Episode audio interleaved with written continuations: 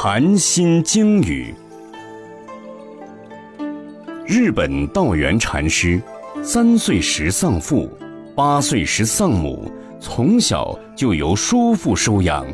十四岁时在京都建仁寺出家。我国宋朝时代，道元禅师来我国留学。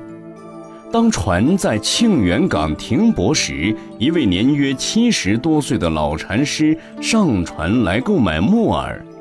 道元禅师很亲切地跟他招呼，言谈中知道老禅师名叫有敬，是浙江阿育王寺的典座，煮饭的。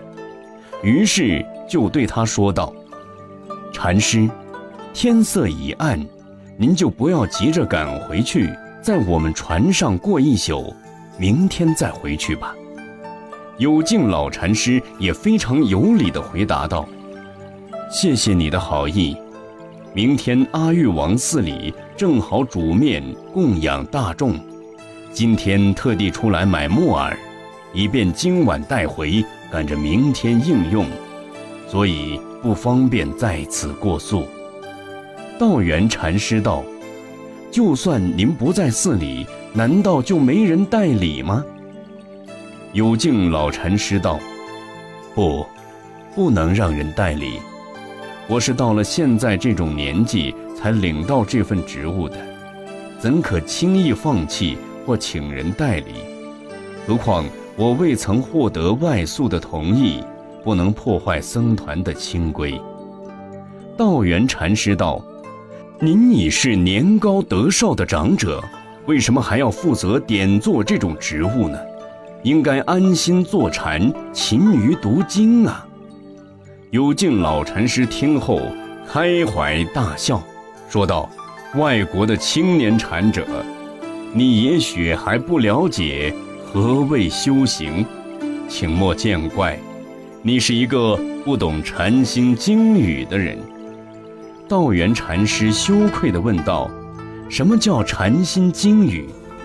有敬老禅师不作思索，立刻答道：“一二三四五。”道元禅师再问道：“什么叫修行？”有敬老禅师咬字清楚答道：“六七八九十。”道元禅师在宋代时到我国来学法。走遍我国名山丛林，后在浙江天台寺如敬禅师处得法，回日后努力弘扬禅道，成为曹洞宗的开宗祖师，著有《正法眼藏》《普劝禅仪》等禅门重要著作。道元禅师初到我国时，即遇到有敬这位老禅和子。可以让他知道，中国禅林里真是藏龙卧虎。一个煮饭的老者，禅风高峻，深不可测。